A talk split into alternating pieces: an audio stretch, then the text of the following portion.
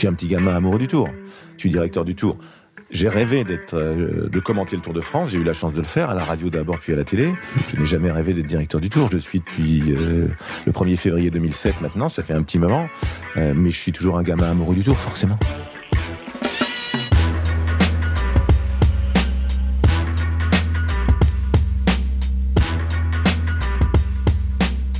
L'objectif de ce podcast, en fait, c'est aussi de, pour moi de saluer le parcours euh, unique et l'expérience un peu inspirante euh, d'un invité à qui j'ai envie de tirer mon chapeau. C'est pour ça que le podcast s'appelle Chapeau bas. Et c'est aussi pour parce que je pense que une rencontre euh, physique amène ce, cette spontanéité qu'on n'a plus dans les rencontres par visioconférence et par les échanges qui se font aujourd'hui par tweet, ah. par Instagram, par les réseaux sociaux. En, en 2004, Jean-Marie Leblanc m'a demandé de m'occuper, donc je suis arrivé, j'étais commentateur du Tour, rédacteur en chef, j'arrive adjoint. J'étais pas en, vérité, j'étais pas l'adjoint, j'étais le successeur. Et, et, il me dit, euh, parce que si Pierre Yves mon adjoint, on faisait aussi peu que j'en ai fait à côté de Jean-Marie à l'époque, que je serais pas content du tout. Euh, il me disait, va voir, va voir ce que tu pourras plus voir après, va voir tout ce que tu pourras plus voir ensuite. Et euh, il m'a demandé de m'occuper du parcours de Paris-Nice 2005. 100% des gens à qui je me suis contenté d'envoyer une lettre, un mail, un machin, m'ont dit non. Même si j'ai appelé une fois, deux fois, dix fois. 100% des gens que j'ai vus m'ont dit oui. Ok. Zéro, 100%. Blanc, noir. Ok, donc vous voyez l'impact des... Ben oui, parce que tu vas voir les gens. Et je me souviens de ce que m'avait dit le, maire de Manosque de l'époque. Euh, il me dit, mais vous avez un autre rendez-vous euh, dans la région? Ben, je lui dis non. Il me dit, mais vous êtes venu pour nous Vous êtes venu pour moi? Ben, je lui dis oui. Et là, je savais immédiatement que ben, c'était fait, l'étape était faite, c'était terminé. Et puis vous marquez votre... Euh, mais c'est la moindre des choses. Ouais, c'est clair. Voilà. Bon, je sais pas si on a démarré ou pas démarré. Mais ouais, on a démarré. Justement, c'est ça l'objectif, c'est de démarrer de manière spontanée et tout l'échange euh, se veut spontané. Et, je me suis dit que justement cette spontanéité, elle allait euh, inspirer d'autres personnes aussi. Votre parcours, elle inspirer d'autres gens. C'est pour ça que je veux enregistrer ces conversations sous forme de podcast, les diffuser et essayer de toucher d'autres personnes. Et hum, je pense qu'un bon démarrage, ça serait de de mieux vous comprendre et pour mieux vous comprendre, de donner un contexte un peu sur euh, vous, sur euh, vos premiers souvenirs du tour et pourquoi le tour vous a autant. Enfin, je sais que quand j'ai lu votre livre, vous dites qu'à 7 ans, euh, vous avez compris que vous vouliez faire de votre vie, enfin, être dans le tour.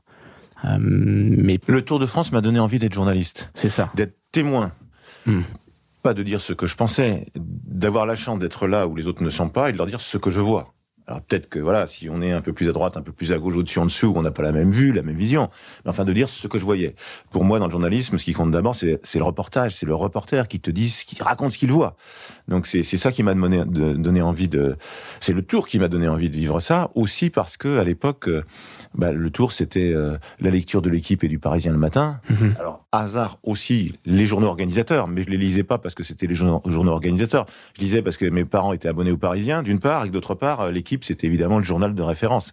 Et qu'on allait chercher le journal avec mon frère, mon frère aîné, et on, on, se battait gentiment pour être le premier qui, qui réussirait à acheter l'équipe chez un marchand qui avait le nom du... qui s'appelait Godet. C'est ce que j'entends. Alors euh, avec un seul D, Jacques Godet, emblématique patron du Tour de France, qui était patron pendant 50 ans, c'était 2D, le marchand de, euh, libraire dont le, le, fils était dans la classe de mon frère, c'était euh, c'était avec un seul dé. Mais oui, et ensuite c'était la radio énormément. La radio c'est le média du rêve. C'est pour ça aussi que dans ta proposition d'un podcast, ça m'a plu parce que euh, la radio c'est c'est c'est ce qui m'a donné envie. Mmh. Euh, la télé, c'est formidable. La télé, surtout sur le Tour de France, les courses cyclistes, ça magnifie. On a un pays extraordinaire, donc ça magnifie les, les paysages. Les gens sont fiers de voir chez eux. Mais, mais, mmh. mais quand tu passes d'une station de radio à l'autre que tes mômes euh, pour écouter en fait la même chose, mais peut-être que deux minutes après, il sera passé autre chose. Mmh. Quand ensuite ils rendent l'antenne et que tu te dis c'est la descente, euh, est-ce que ton coureur préféré, Bernard Thévenet, j'ai adoré Bernard Thévenet par exemple, j'avais tout le temps peur qu'il tombe. et donc dans la descente, tu sais pas, voilà, sur les uns, est-ce qu'il va reprendre du temps, est-ce qu'il va être lâché, est-ce qu'il va tomber. Et ça, tous les jours. Euh, plusieurs fois par jour. Ça nourrit l'imaginaire. À l'époque, donc, les, les, les 100 derniers kilomètres étaient retransmis sur France Inter en moyenne. Et le matin, puisque c'était plutôt le matin, tu passais vraiment de d'Inter à Europe, de RTL euh, à RMC, et puis puis ça recommençait quoi. Il y avait souvent le matin des flashs toutes les demi-heures ou les passages au sommet d'école. Donc dès qu'ils étaient passés au sommet, ben, toute la descente, t'avais plus de nouvelles. Donc Mmh, euh, mmh, tu imaginais, tu espérais, tu avais peur. C'était formidable. Évidemment, la télé a, a, a, joué un rôle et joue un rôle considérable ensuite. Mais pour ce qui me concerne et ma génération, c'est le petit gamin de 7 ans que j'étais, c'est la radio qui a énormément joué. Mais du coup, vous, avez aussi eu la chance de voir les trois manières de, de, de suivre le Tour de France par les journaux, donc par l'écrit. Où j'ai lu dans votre livre que vous disiez que vous vous gardiez, vous Oui. voulez pas lire le journal Je voulais pas tout lire. c'est ça, vous voulez Oui. pas tout lire. Ensuite la radio et ensuite de le voir passer à la télé. Oui, Donc parce vous que avez vraiment ce spectre large de d'avoir su- enfin d'avoir suivi le Tour de France sur ces différentes manières de de, diffusion, ce qui doit être intéressant aussi. c'était vraiment très scandé parce qu'en effet, on allait donc chercher le journal. Le Parisien arrivait, mes parents étaient abonnés encore une fois, et on allait chercher le journal avec mon frère.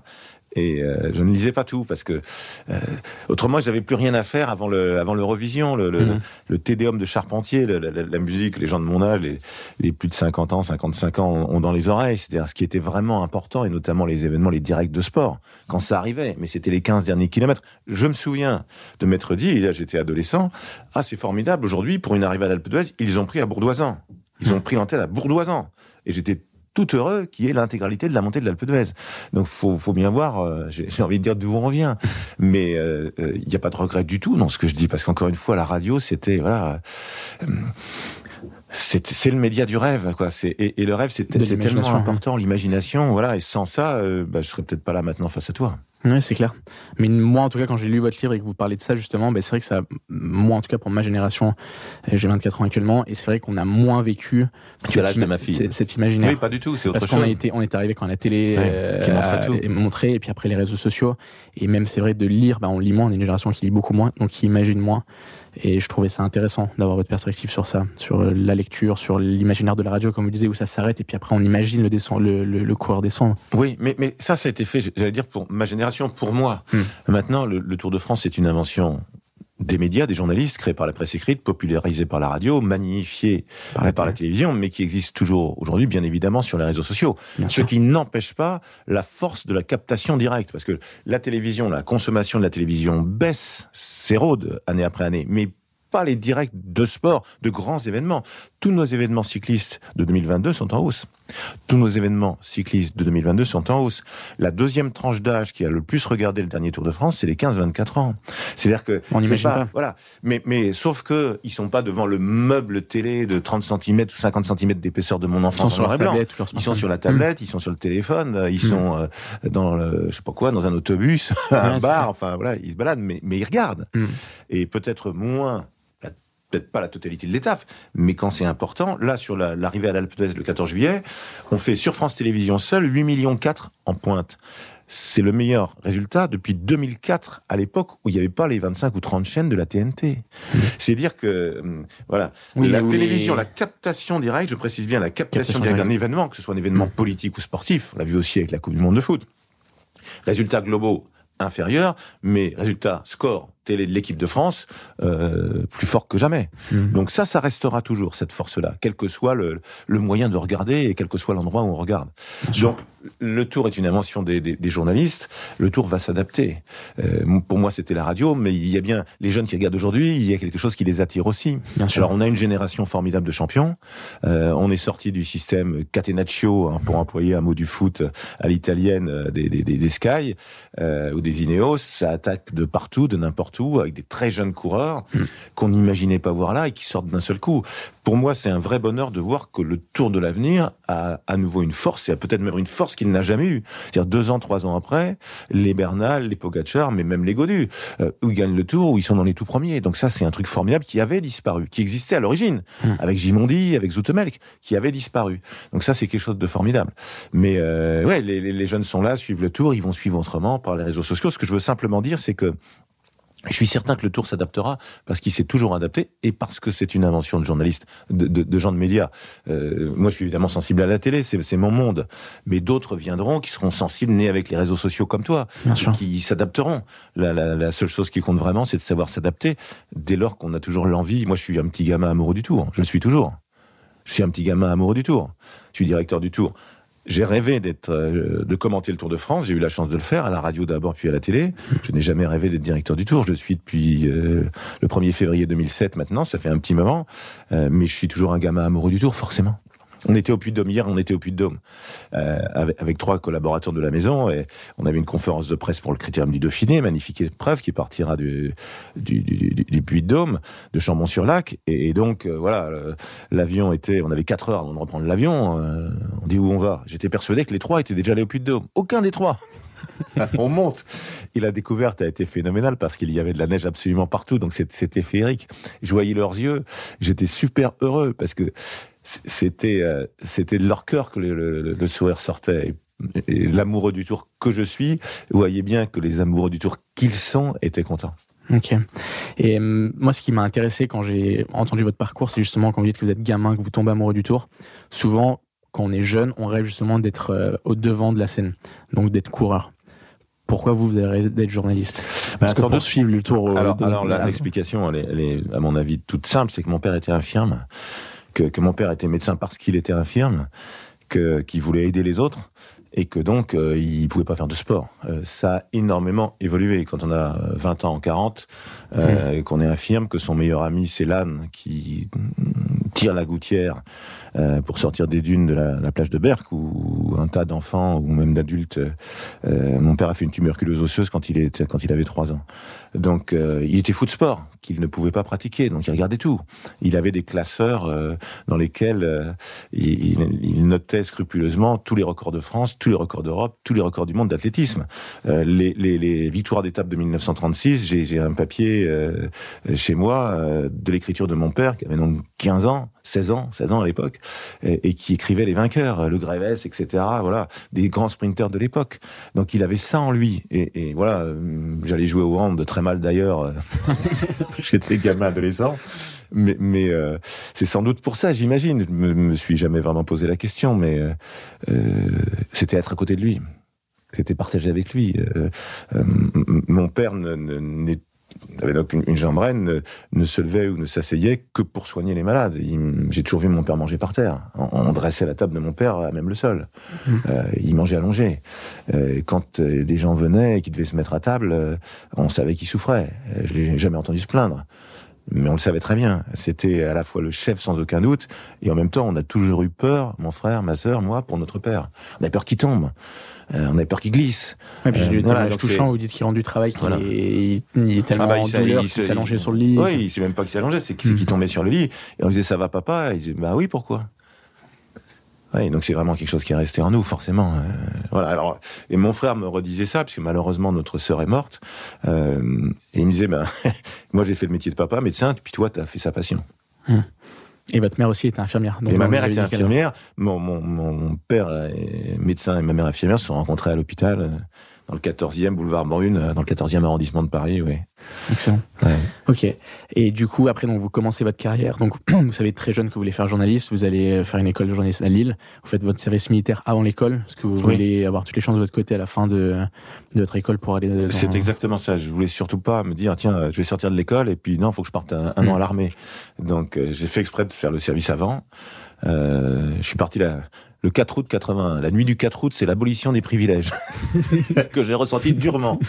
Euh, mais euh, si j'avais le choix, je n'aurais jamais fait l'armée. En revanche, je ne regrette pas de l'avoir faite l'armée parce que on, ouvre les yeux. Euh, c'est la seule fois de ma vie où j'ai vu des gens analphabètes. Et des gens formidables, mais qui ne savaient ni lire ni écrire. C'est la seule fois de ma vie où j'ai ramassé des poubelles derrière un, le, les, les, bennes à ordures, euh, aller faire la tournée en étant derrière, et voilà, en faisant je sais pas combien, 15-20 kilomètres. Euh, euh, j'ai jamais fait ça, je m'en souviens très bien. Je, pourrais même raconter minute par minute comment ça se passe. Pourquoi? Parce que c'est pas ma vie. Euh, mais justement, avoir vécu ça est quelque chose de fort, donc je ne regrette pas du tout. En revanche, bien évidemment, je voulais qu'à la sortie de l'école de journalisme, je puisse être disponible si d'aventure on me proposait un contrat. Et ce qui est fou, c'est que le, le, le, le, gars qui m'a appris, le journaliste qui m'a appris la radio à l'école de journalisme de Lille, Michel Cellier, était le correspondant de RTL dans le Nord. Et avant les vacances de Pâques, donc deux mois avant que nous sortions, il me dit euh, T'as fait l'armée? J'ai dit oui. Il dit bah, il y a une place de stagiaire à RTL. Mmh. Et, et, donc forcément, euh, voilà. Et donc j'ai rencontré ensuite Guy Kédial, patron du, du, du, service des sports, qui était un monsieur extraordinaire. Euh, on s'est vu une demi-heure, rue Bayard à l'époque, l'adresse emblématique de RTL. Euh, il m'a vous voyez et en me disant au revoir, il m'a tutoyé. Je me suis dit bon, ça doit être bon, on va se revoir. Excellent. Et donc du coup, vous avez fait votre stage de trois mois et il y a une anecdote moi qui m'a qui m'a inspiré. C'est vous dites qu'on vous demande beaucoup de choses quand vous êtes stagiaire qui, qui vous paraissent impossibles et qui à la fin mm, sont possibles. Ben, c'est surtout que c'était j'ai découvert la force du média, de l'équipe et de la marque. C'est-à-dire quand le petit stagiaire appelle et qu'il dit euh, RTL, d'un seul coup, euh, toutes les hmm. portes s'ouvrent. Donc je n'avais pas du tout conscience de ça, bien évidemment. quand on parle au nom du Tour de France, on parle au nom du Tour de France. C'est-à-dire derrière soi, il y a, y a, une histoire, il y a des racines, il y a une force, il y a une puissance, il y a une envie, il y a une attractivité hmm. aussi, il y a de la lumière qui s'allume dans les yeux. Donc oui, bien sûr, ça m'a ça m'a beaucoup frappé. Je me souviens du, du la, la première interview euh, que j'ai faite de visu pour RTL, c'est Giroud.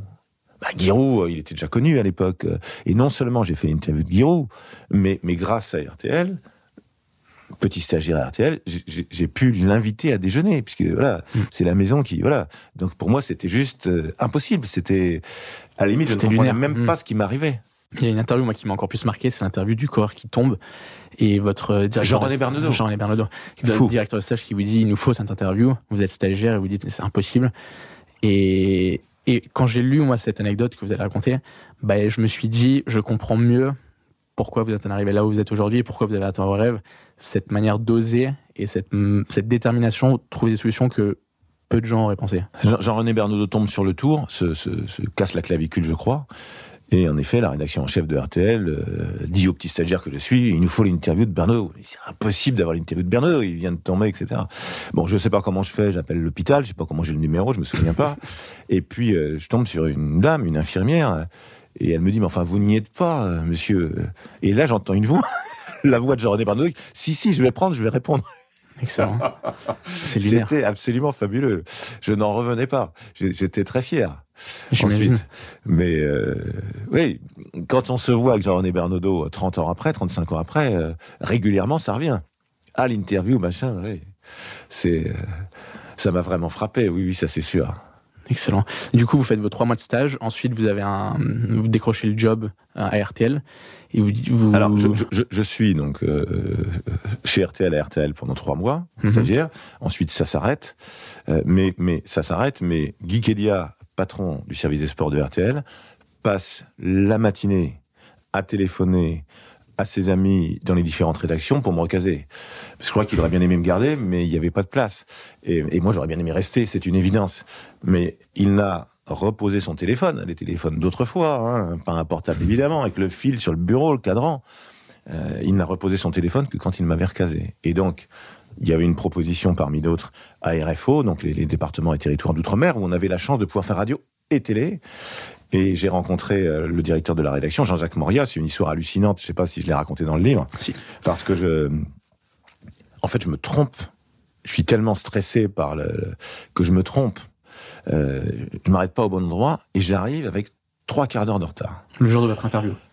Le jour de, de mon rendez-vous. Le jour de votre rendez-vous professeur. Avec le directeur de la rédaction de RFO pour espérer qu'on me prenne à la pige, qu'on me refile un autre stage, un CDD, je sais pas quoi. Trois quarts d'heure de retard. J'arrive avec trois quarts d'heure de retard.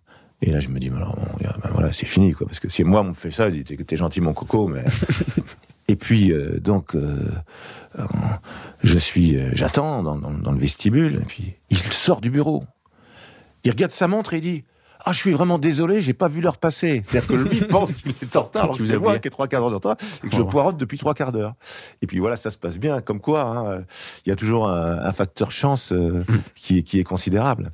Et puis je fais deux ans là-bas et ensuite, euh, voilà, je suis, je suis repéré par par Patrice Duhamel. Euh, Non, non, non, à, la 5, la, la, la, défunte 5, par Patrice Duhamel, mais là c'est aussi un gag, donc c'est ARFO, donc c'était radio-télé, et il y avait une émission qui s'appelait RFO Hebdo sur les départements et territoires de Nord-Mer, le dimanche vers 18h30. Patrice Duhamel, qui euh, euh, donc était l'ancien chef du service politique de TF1 et chargé du projet La 5, en train de constituer une rédaction, euh, va dans la chambre d'un de ses fils entre deux dessins animés, parce que l'émission Hebdo que je présentais, ou les sports, ou, ou complète, passait entre des dessins animés, et me voit. Et là, il dit à Pierre Congioni, futur patron des sports, euh, bah, regarde ce jeune gars-là, euh, appelle-le. Et, et, ça se fait comme ça. Donc le truc hallucinant. c'est complètement dingue. C'est lunaire. Complètement dingue. Oui, donc euh, ben voilà. Après, je, je suis embauché. Je suis embauché à la 5, euh, qui est mon premier contrat à durée indéterminée, euh, le 3 août 1987. Qui est toute nouvelle. Avec mon pote Eric Bail, avec mon pote Eric Bail, qui était dans la promotion suivant la mienne à Lille, et, et, et, on travaillait ensemble à RFO. C'est-à-dire que non seulement quand je vais voir Pierre Cangioni, donc après le, le, coup de téléphone de l'assistante de Patrice Duhamel, je, je j'ai envie de lui parler d'Eric Bail et, et qu'on vienne à deux, puisque c'est ce qu'on m'a dit. Puis euh, Pierre est très en retrait. Il est très en retrait. Je me dis, oulala, oulala, mais si ça se trouve, ça va même pas passer pour moi. Donc je parle même pas d'Eric. Il me rappelle trois jours après, il me dit c'est bon pour les deux. Je dis mais c'est bon pour Eric Bail aussi? Bah oui, bien sûr. et c'était fabuleux. Eric et Eric et Eric Bail, donc le commentateur de du rugby sur Canal+, emblématique commentateur et, et mon ami depuis ouais depuis 35 ans. Euh, je suis le parrain de sa fille, même s'il la voit pas tant que ça, qui est étudiante en médecine. Et, et nos filles respectives euh, ont été à l'école ensemble il y a, il y a, il y a une dizaine d'années. Ok. Et donc du coup après vous faites euh, vous partez la 5 parce qu'elle est en déficit enfin il y a un problème financier elle ferme. La 5 ferme. Vous passez de la 5 à Europe 1 ou alors, la, alors, alors, la, la, la, 5 alors la 5 ça, ça se finit pas comme ça parce que euh, donc 12 avril 92 donc euh, c'était l'une des premières fois dans l'audiovisuel ça veut dire 800 personnes dehors 800 personnes au chômage j'en fais partie. Euh, pendant quatre ans et demi, ça se passait plutôt bien pour moi.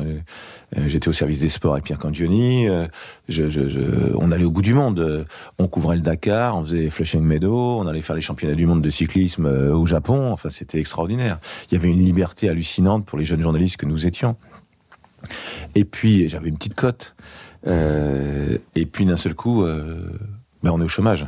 Et je n'oublierai jamais euh, cette matinée où je suis allé euh, à la NPE, parce que la NPE cadre, euh, pour y arriver, il fallait longer le, le, mur du cimetière du Père-Lachaise. Euh, et, et, et, la personne euh, que, je vais voir me reconnaît et me dit, mais monsieur, on n'aura jamais rien pour vous. Et, et, là, tu prends un sacré coup sur la carafe. J'avais 31 ans, etc. Alors la chance, justement, c'est que la 5 retransmettait les rallyes raids et notamment le Dakar et que du coup, je suis contacté non pas du tout pour le journalisme, mais pour mettre en place une cellule de production pour le Paris-Pékin sur les traces de la croisière jaune avec René Medge, ancien vainqueur du Dakar, donc je connaissais pas le rallye raid et en fait c'est le rallye raid qui me donne du boulot. Et, et je vais faire ça euh, Paris-Pékin, le Dakar avec déjà le groupe Amaury mais en prestataire de service, le rallye de Tunisie, etc avec une petite équipe d'anciens de la 5, avec mon meilleur ami qui est, qui, qui, qui est d'ailleurs qui est celui qui fait le film euh, qui résume le Tour de France chaque année au Palais des Congrès lors de la présentation du parcours, qui est un film magnifique euh, vu par par 3500 personnes dans, dans, dans la salle puisqu'on est on fait le plein à chaque fois. Et, et donc on va d'un point à l'autre. Et puis euh, j'ai un appel de Jérôme Bellet qui avait été qui est le créateur de France Info euh, qui était passé brièvement à la 5 et qui lance le projet LCI. Okay, et qui m'appelle. Donc je retourne dans le journalisme, sachant que entre mes occupations de, de, de production mmh. sur les rallyes raids, euh, je faisais aussi des piges pour Paris Première, euh, pour France 3, voilà. Puisque mon métier c'était journalisme, c'était c'était pas la production, mais ça m'a ouvert un autre horizon, euh, regarder d'autres façons de faire. Euh, dans, dans, le journalisme, on ne, on ne regarde que la face immergée de l'iceberg d'une certaine manière dans tout ce qu'on fait, y compris sur le Tour de France d'ailleurs. Moi, dans, sur le Tour de France, je me foutais complètement de la logistique. Or, si on comprend pas la logistique, on comprend rien au Tour de France, parce que si on maîtrise pas la logistique, il n'y a pas de Tour de France. Mmh. L'aspect sportif est déterminant évidemment, mais pour que l'aspect sportif soit déterminant, faut qu'il y ait juste toute la logistique autour. Donc, faut forcément y faire attention. Alors que ça ne m'intéressait pas. Donc, ça m'a ouvert les yeux. Je savais pas que ça allait me servir après, mais ça m'a ouvert les yeux. Donc LCI, retour complet euh, au journalisme, ce qui me permet de dire que j'ai fait euh, euh, trois naissances, deux chaînes de rédaction et un seul enterrement, la naissance et la fin de la 5, la naissance de LCI et ensuite la naissance de l'équipe TV qui deviendra la chaîne L'équipe. Donc pour moi, une nouvelle fois, je remets un pied dans le groupe Amaury, après la production avec les rallyes raids, la naissance d'une chaîne, avant de revenir des années plus tard par le Tour de France. La première fois que vous suivez le Tour de France en tant que journaliste, c'est 1995. Vous étiez donc je suis à Europe 1. Europe 1. Je suis à Europe 1. Je, je, je rêve de, de, de, couvrir le Tour. Et ça se passe euh, beaucoup moins bien que, que je ne l'imaginais, surtout d'ailleurs parce qu'il y a cette année-là la mort d'un coureur, ce qui est heureusement rarissime, que Fabio Casartelli, le champion olympique de Barcelone en 1992, se tue dans la descente du col de Porte d'Aspet, dans, les Pyrénées en 1995, que, que je suis l'un des témoins, je l'ai pas vu chuter, mais je l'ai vu au sol, j'ai vu euh, la mare de sang qu'il y avait à côté, j'ai vu surtout le regard de Gérard Porte, le médecin-chef sur nos France à l'époque, sachant que mon père était médecin, et ce regard-là, de la part d'un médecin, je savais à peu près ce que ça voulait dire. Euh, je, je, me souviens d'un accident de, de, de, voiture. On était parti en week-end chez des amis à Rouen avec mes parents. J'étais tout môme. Il y a eu un accident de voiture devant et euh, euh, mon père infirme était quand même arrivé le premier sur les victimes parce qu'on ne sait pas quoi faire quand on n'est pas médecin. Aujourd'hui, je saurais pas mieux faire que les gens qui savaient rien faire à l'époque. Et, et j'avais vu mon père. Euh, la, la, la, la, chemise tachée de sang, mais c'était pas son sang. Et je me souviens de ce qu'il avait dit ce jour-là. Il avait dit j'ai euh, euh, j'ai fait du bouche à nez sur celle qui euh, qui ne parlait plus. Il y avait il y en avait une autre qui hurlait. Et il avait dit celle-là elle a encore de la force. Donc, euh, je suis pas allé sur elle, je suis allé sur l'autre qui ne disait plus rien parce qu'elle avait déjà plus de force. Et c'est quelque chose qui m'a marqué. Le regard de mon père, c'était le regard de Gérard Porte devant Casartelli, c'était le regard de mon père euh, 25 ans avant, euh, dans des circonstances aussi dramatiques.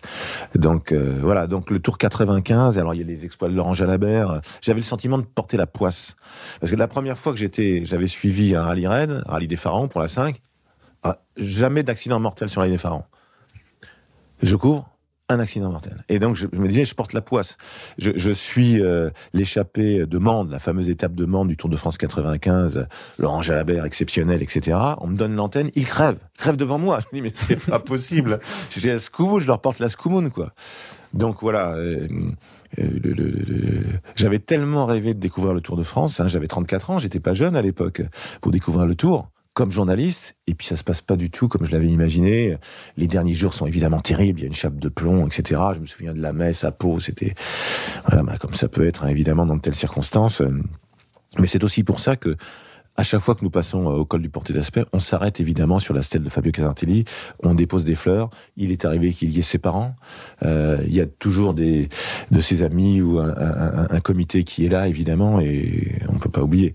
C'est euh, euh, Jean-Marie Leblanc, qui est un monsieur magnifique, mon prédécesseur à la tête du Tour de France, euh, avait gardé jusqu'au bout le, maillot de, de Casartelli dans, dans, son bureau, le maillot qu'il portait ce jour-là. Et euh, du coup, après, vous allez le couvrir. Il me semble dans votre livre que vous disiez que le Tour s'est un peu effacé de votre vie à un moment donné. Vous alors, avez commencé alors, à suivre, après, après vous avez un oui, peu, oui, oui, non, non, non, j'ai toujours adoré le Tour. La seule chose, c'est que ben, je travaillais, donc euh, euh, notamment à la 5, justement, je, je, je couvrais. Euh, donc ça, c'est avant Europe 1, mais je, je, je couvrais Wimbledon. Donc à un moment, c'est, voilà, j'avais envie de regarder le tour, mais je commentais Wimbledon, mais j'avais quand même pas me plaindre. Ouais, c'est clair. D'une part parce que Wimbledon, c'est évidemment une référence dans le monde du sport et du tennis. Par ailleurs aussi parce que je suis très gourmand avec les fraises, euh, les fraises de Wimbledon euh, euh, qu'on pouvait déguster avec beaucoup de temps. Quand il pleuvait, ça arrive parfois à Wimbledon, euh, me plaisait assez. Mais oui, j'aimais toujours le tour de la même manière, mais, mais, mais travaillant, j'étais plus loin. Si je devais aller couvrir quelque chose d'autre, bah, je pouvais pas dire, voilà, je veux suivre le tour. Et puis aussi quand j'étais à la 5, donc encore une fois c'est avant Europe 1, mais comme comme c'était France Télévisions, enfin à l'époque euh, Antenne 2 qui diffusait, nous nous n'y allions que pour faire des à côté. Mais moi, j'aime la compétition, j'aime le cyclisme. J'avais pas envie de faire des sujets à côté sur les supporters. Je voulais voir la course. Donc voilà, j'étais pas forcément volontaire pour aller faire les reportages. Je préférais faire le résumé, regarder euh, tout bêtement dans une salle de montage l'étape comme n'importe qui, et ensuite de faire le résumé plutôt que d'aller euh, voilà à l'Alpe d'Huez à, interviewer des des fans hollandais. C'est très bien. Mais du micro trottoir comme voilà, on disait. Dans pour la, exactement pour l'amoureux du tour que j'étais, c'était pas satisfaisant. Ok. Et en 2003, c'est la première fois euh, que Leblanc vous parle oui. Alors donc je commente le Tour de France pour France Télévisions 2001, 2002, 2003. Ça c'est ça c'est quelque chose de, de... Alors à la 5, j'ai la chance de commenter en 1989 les championnats du monde de cyclisme sur route euh, avec notamment Cyril Guimard, avec Eric Bail, avec Fabrice Balédan, Philippe Mouillet, qui sont toujours des amis. Euh, Fabrice Balédan, tu peux le croiser d'ailleurs dans les couloirs. Peut-être qu'il sera là dans deux minutes. Et euh, en fait quand Charles Bietri, donc créateur du service des sports de Canal+, prend la tête du service des sports de France Télévisions, des années après, donc moi je suis là, je suis rédacteur en chef de la 3, il me fait passer rédacteur en chef de la 2, il me donne présentateur de Stade 2, et il me met commentateur du Tour de France.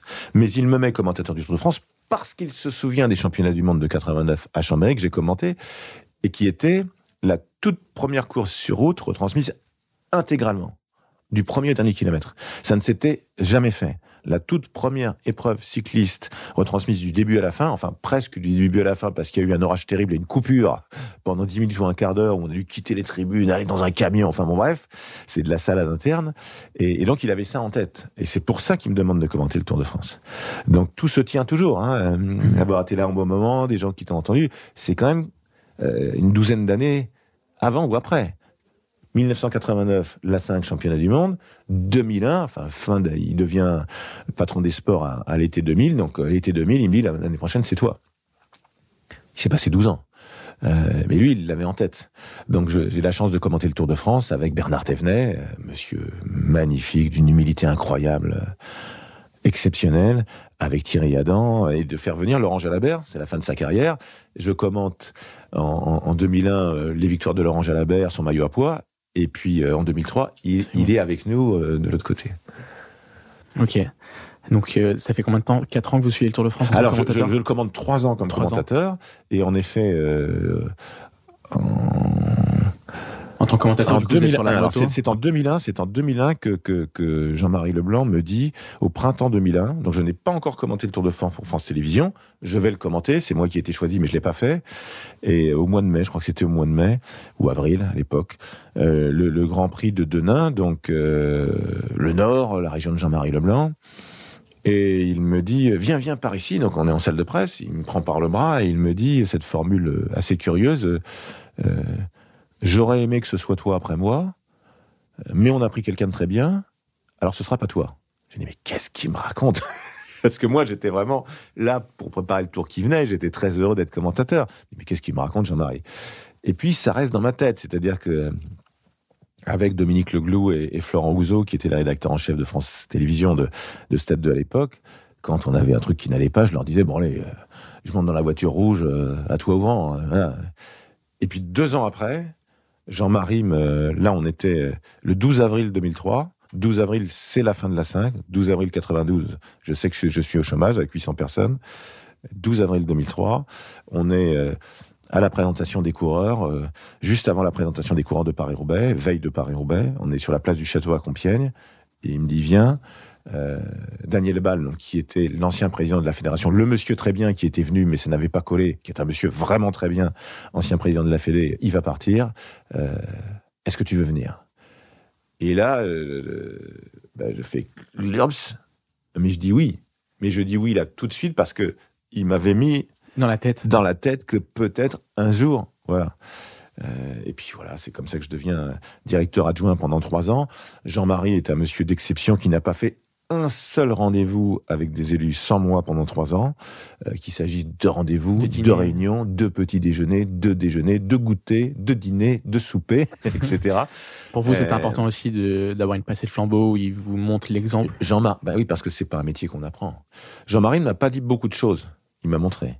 Enfin, j'ai regardé ce qu'il faisait. Euh, et, et c'était, oui, il m'a adoubé. J'ai pas forcément été adoubé dans le journalisme. Euh, j'ai jamais été rejeté, mais je n'ai pas forcément été adoubé. J'ai été clairement adoubé par Jean-Marie euh, et je me suis mis clairement dans ses pas, notamment dans les relations avec les collectivités, avec les élus. C'est une évidence. Euh, Jean-Marie a été exceptionnel avec moi, vraiment, vraiment, vraiment, vraiment, vraiment. C'est une formule de, de, Victor Hugo, mais si j'ignore où je vais, en tout cas, je sais d'où je viens. Ça, c'est sûr. Hmm. Et en 2003, quand il vous l'annonce, enfin quand il vous le propose, qu'est-ce qui, qu'est-ce qui se passe dans la tête? Enfin, je sais que vous avez la citation de Antoine de Saint-Exupéry qui. Je pense à mon père. Je pense à mon père. Je pense à mon père. Euh, et d'ailleurs, je pense à mon père. Et pardon de faire ça devant toi en plus parce que je ne fais pas exprès, mais mais voilà, je sais tout ce que tu as. Je ne sais pas, mais je sais aussi tout ce que tu as pu vivre. Euh, et donc, je suis sur la tombe de mon père. Et Jean-Marie me dit, j'ai fait pareil. Donc voilà, c'est un truc. Euh, voilà, et ce que mon frère m'a dit ces derniers jours en me disant, mais voilà, euh, c'est pas moi qui l'a dit d'ailleurs, il a dit à quelqu'un, il a dit, moi j'étais, je suis médecin comme mon père, et, Christian, il est médecin, euh, il est, il fait la passion de mon père, de notre père. Donc, donc voilà, c'est, je suis allé, voilà, je suis allé sur la tombe de mon père. Ok. Euh, pour parler. Enfin, moi, je vous connais que en tant que directeur du Tour. Beaucoup de gens vous connaissent par les médias en tant que. Enfin, votre vie, c'est le Tour de France. Mais qu'est-ce qui vous rend heureux et qui touche pas au Tour de France ou qui touche pas au cyclisme Qu'est-ce qui fait partie de vous et qui est. Le sourire de ma fille, Ouais.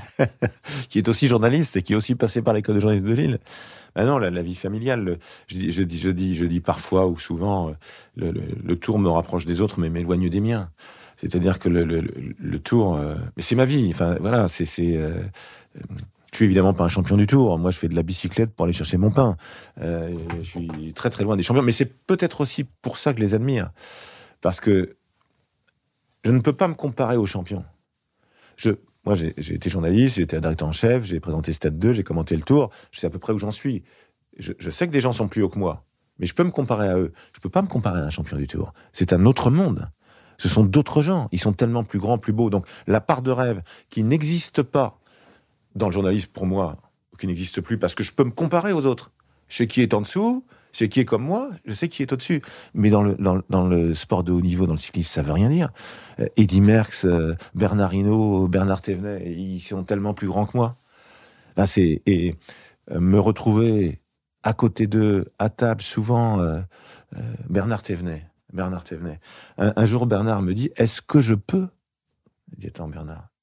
Toi, tu me demandes si tu peux. Toi, double vainqueur du Tour, tu m'as fait rêver. J'ai eu peur pour toi. Euh, la, la chute euh, euh, dans le col d'Aubisque euh, en 72, etc. Le, le- ces victoires d'étape ensuite au Ventoux, Ballon d'Alsace, 75 le Tour de France.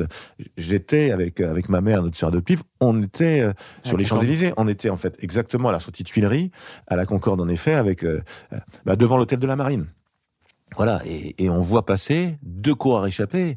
Le meilleur canciel d'Eddy Merckx et dans la roue le maillot jaune de Bernard Thévet. Eddy qui était tombé, qui s'était cassé la pommette, donc on voit passer un coureur, euh, euh, la, la pommette abîmée, il avait une sorte de, de, de, de, de- de pommade.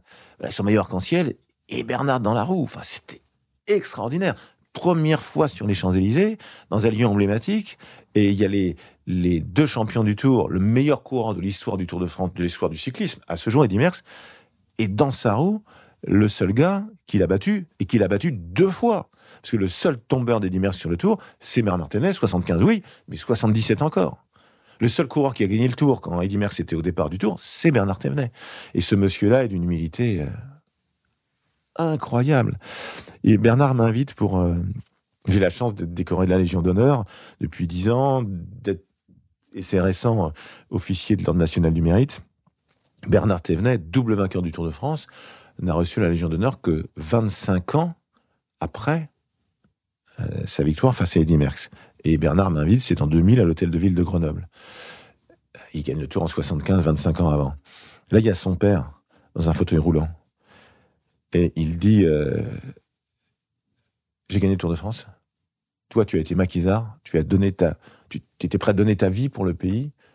Tu n'as rien eu. Cette Légion d'honneur, elle est pour toi. Personne ne parlait.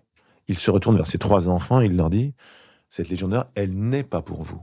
Car je sais que vous irez chercher vous-même ce qui compte vraiment dans la vie. C'est un monsieur extraordinaire. Extraordinaire. Ce qui, hum, ce qui m'intéresse aussi, c'est de. Vous avez eu l'expérience, enfin, toute votre carrière de journaliste, vous étiez derrière les barrières en tant que média autour de France. En 2003, vous passez, enfin, adjoint, mais en 2000, c'est en 2007 que vous prenez les rênes. Adjoint en 2004 et ensuite en 2007, oui. En 2007. 2007, vous passez directeur. Et dans votre livre, il y a un moment où vous dites que c'est la première fois qu'à un moment donné, vous vous rendez compte en tant que directeur, la pression médiatique, Bien sûr. qu'il faut répondre immédiatement, il faut avoir réponse à tout. On n'en a absolument pas conscience. Mais Mm. on n'en a pas conscience quand on est journaliste. C'est ça, justement, qui m'intéressait c'est- d'avoir les deux mais côtés. Pas du tout, mais pas du tout, pas du tout. Mais ça m'arrive de, de, de, de voir des copains, donc des copains de l'école de journalisme de Lille, donc qui étaient étudiants avec moi, euh, qui m'ont accompagné, avec qui j'ai travaillé pendant pendant 10, 15, 18 ans. J'ai 18 ans de journaliste professionnel, officiellement. Euh, et, et en fait, on se rend pas compte. On n'a pas conscience. On n'a pas conscience. C'est sans arrêt, c'est partout, c'est tout le temps.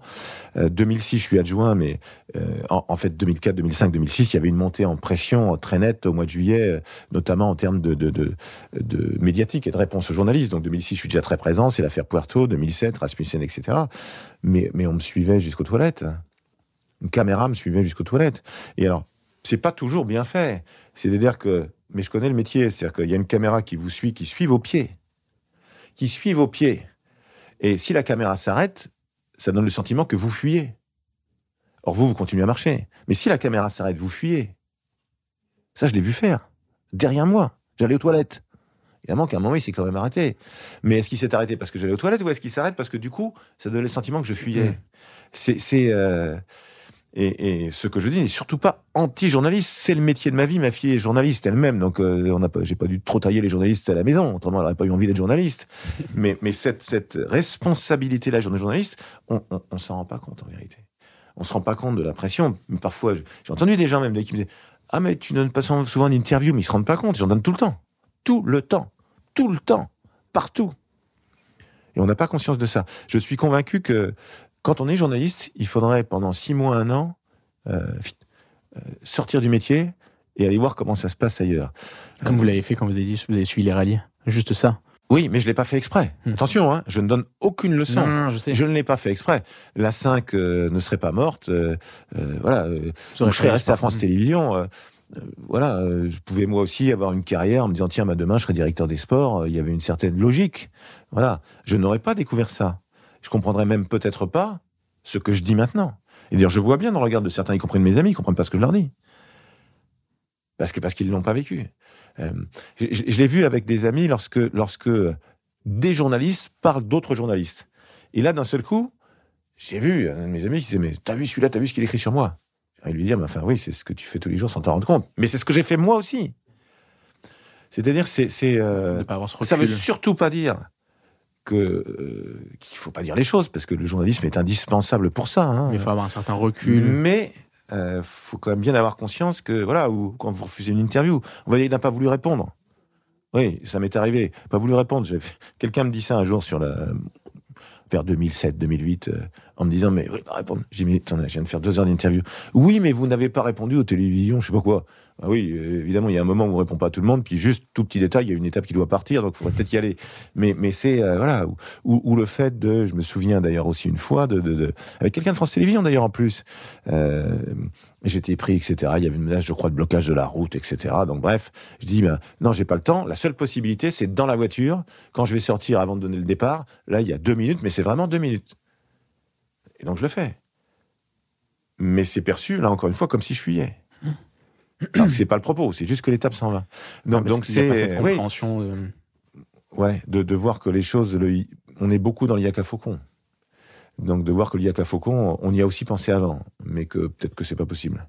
Ça veut surtout pas dire qu'on a raison sur tout. Attention, hein, c'est, c'est, mais bon, un de mes potes qui un jour me dit 2016 euh, le Ventoux, euh, il y a tellement de vent qu'on doit déplacer l'arrivée, on, tellement de vent, c'est-à-dire que il y a une voiture avec la caravane derrière et la caravane est retournée, elle est sur le côté. Ça doit souffler à 130, 140, 160. Donc on ne peut pas arriver en haut. Je vais répondre dans une interview. Première question d'un de mes potes, d'un de mes potes. Mais, mais sauf que la, question qu'il me pose avec les journalistes radio, euh, c'est retransmis dans toute la salle de presse. Il me dit, vous avez cédé euh, aux menaces des équipes. Je lui dis, mais pas toi. Tu peux pas me demander ça toi. Dis, t'as bien vu la, caravane qui est renversée, tu peux pas me dire ça. dis, mais je peux dire ce que je veux. Ben, dis non, t'as bien vu que la caravane était renversée, tu sais très bien que c'est pas une question de céder ou pas céder, qu'on peut pas y aller, tout simplement qu'on ne peut pas y aller parce qu'il y a trop de vent. Donc voilà, euh, cette question-là, assurément, n'aurait jamais dû exister. Il n'aurait pas pu la fin. On s'en expliquait 36 fois après. Il n'aurait, ça veut dire qu'il n'a pas forcément compris. Il n'aurait jamais dû poser cette question-là. Est-ce que vous avez cédé aux équipes mais non, la caravane est renversée, il y a trop de vent, il faut pas chercher midi à 14 heures. Et, souvent, c'est ça. C'est-à-dire que même on va imaginer que on fait ceci parce que cela, alors qu'en fait, ça n'a aucun rapport. C'est peut-être tout simplement avant une table du Tour de France, c'est hyper minuté. Tout est minuté. Les réponses aux interviews, euh, de le temps qu'on passe. Euh, hmm. Oui, le, oui, de manière militaire. Le temps qu'on passe avec les élus, etc. Le temps qu'on va passer parce que les gens vont venir vers nous et c'est plutôt très sympa pour un autographe, un selfie, un machin. Et que donc, je veux pas, je ne veux pas. Euh, ne, ne, ne, rien donner à personne, mais je sais très bien que si je m'arrête, c'est pas possible. Donc j'accepte tout, mais en marchant. Je dis gens en marchant, ou je leur dis dans deux minutes. Certains ne comprennent pas. On dit bah, ah bah il a la grosse tête simplement parce que j'ai une interview en direct sur France Bleu ou, ou France Info deux minutes après et qu'il faut que j'y aille. Sauf si on considère que donner une interview, donner pardon, faire un autographe est plus important que que juste que d'aller que d'aller euh, que d'aller euh, faire ce qu'on vous a demandé de faire. Et, et ce pourquoi on s'est engagé, c'était répondre à une interview. Comment on, on arrive à gérer ses amitiés? Vous avez des, enfin, vous êtes journaliste à l'époque, vous avez, vous avez des confrères, et d'un coup vous passez organisateur de l'événement que ces journalistes suivent et qui, qui étaient vos confrères il y a un moment, qui, qui étaient, qui sont toujours vos amis. Comment on arrive à faire évoluer son amitié Ça m'a, ça m'a beaucoup aidé et ça a surtout aidé le tour dans un premier temps quand Jean-Marie était encore là. C'est-à-dire que dans un premier temps, j'étais l'un des leurs. Donc c'est évident que j'ai eu ce sentiment-là, que il y, avait pas de questions méchantes, méchantes, agressives ou voilà avec moi. C'était c'était c'était très différent. J'étais pas. Euh, il y avait il y avait encore celui. oui, maintenant euh, la plupart des gens savent pas où, où ça, mais ça représente rien pour eux. C'était il y a 20 ans. Voilà, je suis directeur du Tour, je suis pas un ancien journaliste, donc c'était très différent. J'ai vraiment eu ce sentiment-là à Strasbourg en 2006. J'étais adjoint, que voilà, c'était. Euh, mais aussi, bon, aussi parce qu'ils avaient confiance en moi parce qu'on se connaissait. Mais, mais c'était, voilà, c'était, euh, c'était, j'étais l'un des leurs qui venait de passer de l'autre côté. Mais sachant donc que le directeur du Tour a toujours été journaliste, parce que moi, je voulais pas quitter le métier de ma vie, le journalisme. Je voulais pas quitter le journalisme. Mais le directeur du Tour a toujours été journaliste. Donc, voilà. Bien sûr, ma carte de presse, je la laissais, 56 376, mais j'ai toujours le numéro en tête, il hein, n'y a pas de problème. J'étais tellement fier. Euh, quand j'ai su que j'allais être journaliste, euh, au concours d'entrée de l'école de journalisme, il y avait un oral, des préliminaires, etc. Il sélectionnait 40 personnes, je ne sais pas. Puis après, un, oral. Euh, et après l'oral, j'étais sorti, je crois, 14e à l'écrit. Il y avait un oral qui s'était bien passé. Il prenait 40 personnes. Donc, euh, dans le train, en rentrant, je me suis dit, je serai journaliste. Et j'étais tout seul dans le train en rentrant vers Paris. Deux heures à l'époque, 2h17. C'était plus une heure, comme aujourd'hui. Euh, j'étais, super heureux. Donc, c'est le métier de ma vie mais on voit pas la même chose quand on est de l'autre côté, ça c'est sûr et certain. Et il y a des choses évidemment qui pourraient améliorer. Mais c'est le seul péché rédhibitoire d'un journaliste, c'est le manque d'humilité. Euh, mais c'est peut-être vrai dans la vie aussi. Et, et, et, certains, évidemment, comme dans tous les métiers, manquent d'humilité. Mais sauf que ça peut se voir très très fort. Et ça peut surtout avoir une influence très très forte quand on a la chance de, de, bah, de parler à, la à des centaines de milliers ou à des millions de gens. Ok. Et pour aller un peu plus dans les détails de la fonction euh, du directeur du Tour de France, qu'est-ce qui, qu'est-ce qui occupe vos journées? Quelle est parce que on sait que vous êtes directeur du Tour de France, mais qu'est-ce que vous faites? Qu'est-ce que alors alors donc quoi vous touchez? Évidemment directeur du Tour de France. Enfin évidemment, c'est c'est évidemment l'activité la plus importante, mais sachant donc qu'on organise des courses euh, toute l'année. Euh, alors certaines j'y vais ou je n'y vais pas. on organise le Tour d'Arabie Saoudite, on organise le Tour d'Oman. Paris-Nice, où forcément je suis pris les week-ends et je vais faire un tour parce que c'est pour nous, pour moi, le vrai début de la saison. Euh, Paris-Roubaix, le, Dauphiné, Paris-Tour, Flèche-Wallonne, Liège-Bastogne-Liège. Le, le, Tour d'Espagne appartient depuis plusieurs années aussi au groupe Amaury, donc j'y vais, même si simplement pour inspecter les travaux finis. On organise l'Arctic Race en Norvège, on organise le Tour d'Allemagne. Donc, donc, euh, euh j'y passe. pas que le Tour de France. Non, j'y passe, mais, mais, mais, mais, si j'y passe, si on va en Norvège, j'y suis allé une seule fois, mais c'est trois jours parce qu'il faut y aller, euh, suivre l'étape, vous repartez. Donc voilà ça, prend aussi du temps. Après, il y a ce lien avec les collectivités qui est absolument capital. Ce que Jean-Marie m'a montré, ce que Jean-Marie Leblanc m'a montré, c'est que nous, nous sommes des locataires. On organise la plus grande course cycliste du monde l'un des plus grands événements sportifs au monde, mais nous sommes des locataires. S'il n'y a pas des élus, des maires pour une ville départ, une ville arrivée, s'il n'y a pas les présidents, présidentes de conseils départementaux pour les routes, puisque le terrain d'expression des champions, des championnes, c'est la route, s'il n'y a pas euh, les des, gendarmes qui encadrent des présidents et des présidentes de région, hein, puisque la région Auvergne-Rhône-Alpes est capitale pour le Dauphiné, puisque la région Hauts-de-France est capitale pour euh, Paris-Roubaix. Voilà, s'il n'y a pas les services de l'État, les gendarmes, la garde républicaine, les policiers, les pompiers, on ne sait pas faire nos courses. Donc, bah, il faut voir les gens, les rencontrer, tisser des liens de confiance qui deviennent souvent ensuite des liens d'amitié. Alors tisser des liens de confiance quand, quand on a le Tour de France derrière, c'est quand même plus facile parce que voilà, c'est le Tour. Euh, mais 2020 par exemple, c'est très clair que euh, le sommet de l'État, le sommet de l'État a considérablement aidé pour que le tour existe. Parce que le tour, c'était aussi montrer qu'on peut encore vivre, qu'on peut encore organiser des choses. Il a fallu le déplacer en septembre. Euh, il a fallu que j'obtienne 70 ou 75 oui dans la même journée pour que tout le monde me dise d'accord pour que ce soit deux mois plus tard. Quand vous dites à un président, on viendra chez toi le 14 juillet, il est tout content, vous lui expliquez ensuite, président de, département, bah finalement ce sera le 17 septembre, euh, c'est un peu moins bien. Hein, euh, et puis en termes de de succès populaire, puis en termes de, de complexité, quand voilà, on va traverser des villes, ben, c'est plus facile le 14 juillet que, que, que, le 17 septembre quand tout le monde est rentré. Parce que, et vous travaillez du coup sur trois étapes en, euh, chaque année. On travaille sur trois éditions du Tour consécutives. À l'avance. Euh, sur le parcours, parce qu'en fait, le lieu du grand départ détermine beaucoup. On ne sait pas forcément où on va passer, mais on sait en tout cas où on n'ira pas, parce que c'est trop éloigné. Voilà. Là, là, il y a souvent des critiques sur la, la, la, la forme, la carte du Tour, sa forme. Euh, mais même moi, je, je, la trouve moche souvent la, la, la carte du Tour telle qu'elle est. Mais c'est pas ça qui compte. Ce qui compte, c'est ce que ça peut donner quand on y est. D'autre part, le Tour est beaucoup plus court qu'autrefois.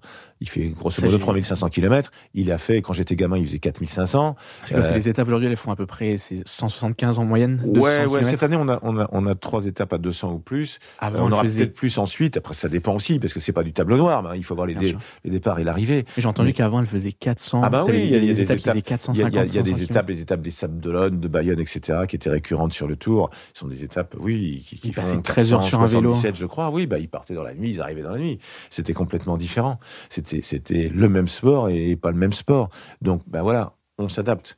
Mais la carte du tour, euh, avec des, des, voilà, des vermicelles euh, sur la carte, je la trouve pas forcément belle moi non plus, mais c'est pas ça qui compte. Mm. Euh, l'une, l'un de nos axes depuis des années, c'est d'avoir au maximum deux étapes de plaine, a priori pour les sprinteurs consécutives. Parce que si vous, en fait, en fait, on est juste pragmatique. C'est la géographie de la France. Si vous tracez une droite du Pays Basque à l'Alsace, à l'ouest de cette droite, il n'y a pas de montagne. Donc ça veut dire que si on veut faire une épreuve uniquement sportive, uniquement sportive, on reste à l'est de cette droite. Parce qu'il y a les Pyrénées, parce qu'il y a le Massif central, parce qu'il y a les Alpes, parce qu'il y a le Jura, parce qu'il y a les Vosges. C'est-à-dire qu'on veut faire très dur, on fait très dur. On veut être dans la plaine, on est dans la plaine. On veut faire moyenne montagne, on fait moyenne montagne. De l'autre côté, il n'y a pas ce terrain-là. Oui, mais sauf qu'il y a la Bretagne qu'il n'y a pas plus fort que la Bretagne pour le vélo. Et d'ailleurs, si je disais pas ça, Bernard Hinault euh, me tirerait les oreilles très fort. Il y a le Nord qui adore le vélo. Il y a la Vendée qui adore le vélo, par exemple, ou la Normandie, qui est terre de vélo, évidemment, et pas simplement avec Jacques Anquetil. Thierry Gouvenou, François Lemarchand, qui, qui travaille avec moi, sont normands. Donc voilà. Il faut bien qu'on aille là-bas c'est nécessaire, on veut aller là-bas, mais il faut trouver un terrain sportivement probant. Mur de Bretagne, qui est devenu euh, récurrent en Bretagne, euh, on a cherché avant de trouver ça. On voulait des arrivées en bosse, il nous faut des arrivées en bosse. Maintenant, il y a une génération de punchers exceptionnels, mais on est allé les chercher, ces arrivées. Long, oui. Hein, Pogacar gagne pendant le, dernier tour. Euh, on est allé les chercher, ces arrivées-là. C'est-à-dire que... Euh, Dès que les gars trouvaient une côte ou me disaient tiens il y a une côte qui peut faire une côte d'arrivée où on peut s'installer logistiquement, ben c'était déterminant. C'est l'aspect sportif était déterminant. Euh, les arrivées qu'on a pu faire à Serein aussi en Belgique ou, à Boulogne, partout l'arrivée euh, magnifique euh, avec Van Aert, la, le, goéland là sur le dernier Tour de France qui va attaquer euh, dans la côte du Cap Blanc-Nez, ces paysages formidables, etc. Et le champion qui qui s'envole et qui va gagner tout seul, c'est phénoménal. Mais on a vraiment cherché des lieux sportivement probants, des lieux emblématiques. C'est vraiment aller sur le terrain. Alors les gars ont roulé partout. Avec les réseaux sociaux, on lit un tas de choses et, parfois là-dedans il y a des choses très intéressantes. Et puis on fait toujours confiance davantage aux gens qui sont chez eux. Euh, les lacets de Montvernier dans les Alpes, qui sont magnifiques, c'est 18 lacets à, à flanc de montagne. Euh, c'est l'ancien maire de Fontcouverte, la station de la Toussuire, qui m'avait dit ça un salon de l'agriculture. Je lui dis, mais il y a bien des endroits, toi, c'est chez toi, voilà. Il me dit, les lacets de Montvernier. Je regarde sur le portable, je vois, c'est lacets incroyable. Il me dit, mais tu veux y aller quand? Mais je lui dis la prochaine fois. Et ce qui est fou sur ces lacets-là, c'est une route qui date des années 30, c'est que de l'autoroute, on les voit. Donc je suis passé en allant au sport d'hiver 50 euh, fois devant, comme plein d'autres sans lever la tête. Alors évidemment, vous mieux regarder devant soi quand même. Mais une fois qu'on sait que c'est là, on ne voit plus que. Et ils sont magnifiques. C'est écouter les gens, écouter les gens chez eux. Ils ont des choses à découvrir. Parfois, ils n'ont pas conscience des dimensions du Tour de France. Mais en revanche, ils peuvent nous faire découvrir des choses. La planche des belles filles, qui est devenue un classique du Tour de France. J'avais vu ça sur les réseaux sociaux. La cyclosportive des trois ballons. Et ils mettaient, mais je voyais, le plus dur dans les Vosges, la planche des belles filles, la planche des belles filles, la planche des belles filles. Euh, grâce à nos liens avec les départements, j'avais fait la connaissance du président du département de la Haute-Saône, Yves Cratinger, et il a planché belle fille, c'est chez toi. Il voulait qu'on aille chez lui. Je lui dis, c'est chez toi. Il me dit oui. Ben voilà. Ça s'est fait comme ça. Après, en inventant la super planche des belles filles avec ce chemin qui, qui, qui, qui, qui est très imparfaitement, et c'est exprès, goudronné pour aller tout en haut, euh, le contre-la-montre, etc. Donc voilà, on fait des choses. Mais on cherche, on cherche, et pas uniquement euh, dans les Alpes, les Pyrénées. Euh, il y, a, y a une volonté d'aller chercher, je le disais, des terrains euh, où il pouvait se passer quelque chose à l'ouest de cette fameuse diagonale Pays Basque-Alsace, et puis dans les Vosges, le Jura et le Massif central, d'aller chercher des lieux aussi forts et emblématiques pour concurrencer les Alpes et les Pyrénées qui sont incontournables. Mais il y avait vraiment la volonté, en, fait, mais c'est un éternel recommencement. Le Puy de Dôme, c'est un sommet mythique du Tour. Il n'y a plus de Puy de Dôme, ça va revenir. Euh, le Ballon d'Alsace, euh, c'est le premier sommet du Tour de France, 1905. Mais bon, euh, aujourd'hui, il est plus assez dur. Il y a la planche des belles filles. C'est-à-dire qu'en vérité, il y a 80 ans, il y a 60 ans, il y avait des monuments du Tour dans le Massif central, dans les Vosges. Eh ben, on les a retrouvés. Le Puy-Marie, l'arrivée, la pyramide du Cantal en 2020, c'était formidable.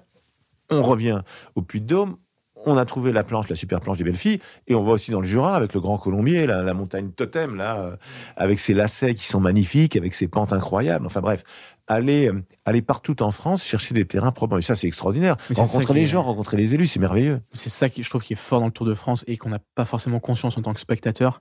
C'est tout, enfin, c'est se rendre compte que le Tour de France, c'est pas qu'un événement sportif. Non, non, non mais c'est aussi, ça retrace l'histoire du pays. Et c'est aussi, enfin, quand on voit l'évolution sociale que le pays a traversée, ben, je trouve que c'est aussi intéressant de son départ de 1903, comment les choses ont évolué en termes de technologie, en termes de le rapport que les gens avaient avec le vélo, avec la bicyclette. Euh, que j'avais lu dans un livre justement sur l'histoire de France où il disait que les gens avant c'était plus les bourgeois qui étaient hum, touchés par le vélo et puis après du coup c'est devenu plus populaire et du coup les bourgeois ont délaissé ça et aujourd'hui c'est revenu par l'importance de l'écologie. et c'est tout à fait et c'est formidable. Mais c'est d'abord un sport de la terre pour moi. Hmm. Et, l'âge d'or du cyclisme français, c'est quand nos champions sortaient des fermes. Euh, voilà, c'est Raymond Poulidor, fils de métayer, c'est Bernard Thévenet. Bernard, il est quand même élevé dans une ferme qui s'appelle le Guidon. La ferme d'à côté, c'est la Fourche. Hein. C'est-à-dire qu'il était prédestiné. Bernard Hinault qui devient éleveur ensuite. C'est-à-dire que, mais pourquoi? Parce qu'ils allaient à l'école à bicyclette, parce qu'ils faisaient le Grand Prix de la pancarte. Hmm. Bah, avec leurs copains, ils faisaient deux fois par jour. Ils devaient faire le, voilà un sprint pour être le premier devant la pancarte d'entrée de la commune. Comme vous l'avez fait avec votre frère pour aller chercher le. oui, mais mais c'est c'est quelque chose de avec mon frère c'était à pied parce qu'en fait c'est au bas de la rue donc c'était à 150 mètres mais euh, oui bien sûr c'est ça donc euh, et, et les les paysans et pour moi c'est un magnifique mot, paysans. Les paysans, les agriculteurs, les agricultrices adorent le tour, adorent le cyclisme, ont écouté avec leurs parents le transistor, euh, voilà, ils arrêtaient. Et quand je vois, puisque nous avons donc des accords avec les paysans, avec la, la FNSEA, euh, pour décorer les champs, c'est-à-dire que c'est parti de quelque chose de naturel, qu'ils faisaient naturellement. Et puis Jean-Michel Lemétayer, qui a été président de la, Fédération nationale des syndicats d'exploitants agricoles, et Jean-Marie Leblanc, donc il y a, 18-20 ans, on dit ben, on, va codifier ça, on va faire un, concours, et puis euh, le, les lauréats seront invités sur les Champs-Élysées, etc. Et donc ça s'est fait, ça a continué avec Xavier Belin, ça continue avec Christiane Lambert aujourd'hui, euh, avec Jérôme Despès, secrétaire général, avec Luc Messart, le vice-président, et c'est formidable. Mais pour nous aussi, c'est-à-dire que régulièrement, on va s'arrêter. Moi, ce qui me fascine, c'est que ils donnent du temps à un moment où ils n'en ont pas. Parce qu'ils sont occupés, les paysans, tout le temps, mais en juillet aussi, peut-être particulièrement. Et malgré ça, ils consacrent des dizaines d'heures, parfois des centaines d'heures, pour la fierté de se voir d'hélicoptère et de savoir que ces images-là, elles vont passer partout dans le monde. C'est très très fort. Quand moi je vois fier de vous nourrir, agriculteur fier de vous nourrir, c'est énorme. Mmh. C'est la vérité, mais mmh. c'est énorme. On se prend la vérité en pleine tête. Et ces gens-là, c'est des gens qui travaillent, quoi. On peut pas être paysan si on travaille pas. C'est pas possible. Et il y a, y a un, point commun avec les, les champions cyclistes, c'est-à-dire que ils peuvent tout donner, tout préparer, puis au dernier moment, il y a un pépin, il y a un orage de grêle, voilà, tout est foutu, il y a, il y a une, une sécheresse, il y a une canicule et tout est foutu. Comme le champion qui est super bien préparé, puis il va tomber dans, dans, dans un lacet, ou, crever, ou, hmm. tomber sur un rond, un rond-point d'aménagement, etc. et puis, il faut se relever comme le paysan. Ben voilà, mais qu'est-ce qu'il peut faire derrière? Il faut recommencer à repartir au boulot. Avoir ce goût voilà, le mot, le mot d'aujourd'hui de résilience, ben, les agriculteurs, agricultrices de France nous le demandent depuis des siècles. Mhm. Depuis des siècles. Dans l'ombre. Dans l'ombre. Mhm. Et le tour montre toute la France. Parce que la prise de vue dominante, c'est même pas un choix euh, philosophique ou politique, c'est juste la réalité de la France, vue d'en haut les prises de vue aériennes. Et ces paysages, alors évidemment que nos lacs, euh, nos, nos, rivages, nos montagnes, j'ai envie de dire c'est comme ça. Mais le paysage, il est façonné euh, par ces hommes et, ces femmes qui travaillent la terre. Il est façonné par eux. Il est super beau grâce à eux. Donc ça, c'est aussi leur rendre ça. Et, cette fierté-là, je, je trouve qu'il y a plus de fierté à accueillir le tour dans le, regard des gens aujourd'hui qu'il y, a 7 ou 8 ans. Vraiment. euh, on me dit merci. Euh, c'est hallucinant. Enfin, c'est, c'est, je me dis, je le mérite pas, moi, qu'on me dise merci comme ça. D'abord, c'est toutes les équipes du Tour. Ça me fait plaisir pour les équipes du Tour. Mais c'est, c'est hallucinant. Mais parce que le Tour essaye de passer partout, tous les partout, tous les cinq ou six ans. Euh, et, et, il se rattachait à des, événements, enfin, des événements historiques aussi. Oui, 2014, on est pendant huit jours sur la ligne de front de la Première Guerre mondiale. Et une étape, par exemple, qui allait d'Arras à Amiens, donc pour les amoureux du Tour, les fans, c'est est-ce que Arnaud Desmar, le champion de France, le sprinter, va gagner chez lui? Mais pour les Australiens et les Néo-Zélandais, c'était l'étape, c'était leur étape. Pourquoi? Parce qu'on passait devant 8, 10, 12 cimetières de jeunes qui, à 20 ans, avaient fait 20 000 kilomètres pour les battre en Europe et qui étaient morts là-bas, qui sont morts chez nous. Et voir des jeunes du même âge d'aujourd'hui qui connaissent l'histoire de leur pays, hélas, je crois plus que nous, Français, qui connaissent l'histoire de leur pays et qui étaient là pour voir le tour. Mais ils étaient là pour voir le tour. Mais pas que. Et, pas simplement pour dire que, mm. voilà, ils savaient très bien ce que des jeunes de leur âge avaient donné 100 ans plus tôt. Ils avaient donné leur vie, tout simplement. Leur vie. Et c'est pas comme en 39-45 où il y a les bons et les méchants. Euh, là, où étaient les bons, où étaient les méchants euh, Bon, la perception mmh. euh, entre un Allemand, un Prussien et nous, la perception n'est pas, tout à fait la même. Mais ce qui m'avait touché aussi, c'était le quand vous expliquiez le quand vous parliez du frère de votre mère. Oui. Et bah, moi, j'avais pas cette connaissance historique où en Alsace, il y avait le service militaire forcé. Bien sûr, bien sûr. Ma, ma, mère donc est née en 1928. Son frère euh, est parti à la guerre sur le front russe en relais de force par les Allemands. Euh, parce qu'elle avait été, parce que la et ma mère, et ma, et ma mère et ma mère était donc euh, évidemment ensuite à l'école allemande. Interdiction évidemment de parler français. Euh, des années plus tard, lorsque je suis rentré, je devais bah, j'avais 9 ans, c'est pas compliqué. ouais, j'allais avoir 10 ans, c'est la mort du général de Gaulle, donc en, le 9 novembre 70, et je rentre à la maison et ma mère pleure. Je croyais que mon grand-père était mort. C'était le général de Gaulle. Parce que elle, le général de Gaulle, pour elle, Leclerc avant, libérer Strasbourg, euh, c'était tout. Euh, c'était voilà, c'était vraiment le libérateur. Certes, président de la République, mais il était resté le libérateur, l'homme du 18 juin, celui qui avait dit euh, non. la France. On, va continuer, on va se battre et on se laissera pas faire. Donc oui, il y a tout ça. Donc bien évidemment que, mais j'ai su ça des années après. mais mes, mes grands-parents étaient allés chercher celui qui aurait dû être mon oncle, le frère aîné de ma mère, euh, à Strasbourg, euh, rentrant du front russe. Et en fait, euh, ils l'ont jamais récupéré parce qu'il avait été jeté comme un chien du train mort à Berlin. Donc forcément, ce sont des choses qui marquent, ça c'est sûr et certain, mais aussi dans l'amitié franco-allemande. Parce que c'est la folie d'un homme, ou la folie d'homme au pluriel, bien sûr. C'est pas les Allemands qui sont les méchants et nous qui sommes les gentils. C'est la folie, et cette folie-là, elle peut exister partout, et elle a existé partout. Donc c'est plutôt se dire, voilà, mais c'est le tour le lien social du Tour de France, 3500 kilomètres de sourire. au moment où je dis ça, je me croise mes, mes, mains et mes doigts. C'est-à-dire que le Tour, ça rassemble les gens, ça fédère euh, des Français, des étrangers, des hommes, des femmes, des petits, des grands, euh, puis de plus en conditions sociales, de plus en plus d'étrangers, bien évidemment. Mais c'est aussi pour ça, oui, c'est ce que je voulais dire tout à l'heure on est souvent critiqué, je suis souvent critiqué sur les départs à l'étranger, que non seulement j'assume, mais que je revendique des départs dans des grandes villes, dans des capitales étrangères. Le succès populaire de Copenhague, c'était phénoménal, par exemple, ou le Yorkshire, ou au Royaume-Uni, ou Londres. Mais, mais, pourquoi c'est possible? Parce qu'on va à Castelnau-Magnoac, parce qu'on va dans le petit village d'Antoine Dupont dans les Hautes-Pyrénées, parce qu'on va à la Reims dans les Pyrénées-Atlantiques, parce qu'on va à Châtillon-sur-Chalaronne dans l'Ain, parce que parce qu'on est on est voilà dans tous les petits villages de France, parce qu'on est à, à Poligny dans, dans le Jura, la capitale du comté. C'est-à-dire que un petit village, le maire, la maire d'un petit village qui s'appuie sur sa communauté de communes, qui s'appuie sur son département, sur la région, peut avoir les plus grands champions cyclistes du moment, peut avoir la plus grande compétition cycliste du moment. Le, ticket d'entrée qu'on demande, et c'est Jean-Marie Leblanc qui a mis ça en place, hors grand départ, c'est beaucoup plus cher. Mais ce qu'on demande pour un, départ, une arrivée. Un départ, arrivée, ticket d'entrée, c'est plus ou moins 250 000 euros hors taxe. C'est ce que nous dépensons chaque soir en hébergement. C'est-à-dire que ce qu'on nous donne par la collectivité est immédiatement, le soir même, réinjecté dans le tissu économique local. C'est pour moi capital. Ah, c'est pas un prix qui est fixé comme ça. C'est ce qu'on dépense. Alors si on est dans la Creuse, évidemment que ça nous coûte moins cher que si on est euh, à Nice ou à l'étranger. Vous, vous reversez une énorme partie. voilà, c'est ça. C'est le même prix pour tout le monde. C'est le même prix pour tout le monde, mais c'est réinjecté immédiatement. Si on est à Pau où il y a tout l'hébergement, évidemment, ça va directement dans le, commerce palois. Si on est dans un département où il y a moins d'hôtels, c'est plus diffus. Mais tous les soirs, d'une certaine manière, on rend euh, au tissu économique local le ticket d'entrée donné par la collectivité. Ok. Qu'est-ce que je sais que vous dites souvent que le Tour de France est plus grand que vous. Qu'est-ce que mais qu'est-ce que vous voulez laisser comme trace? En tant que directeur C'est pas une trace. Je veux simplement que le. Bah, de, quelle manière vous voulez l'impact De quelle manière vous voulez le. Je, veux simplement retrouver.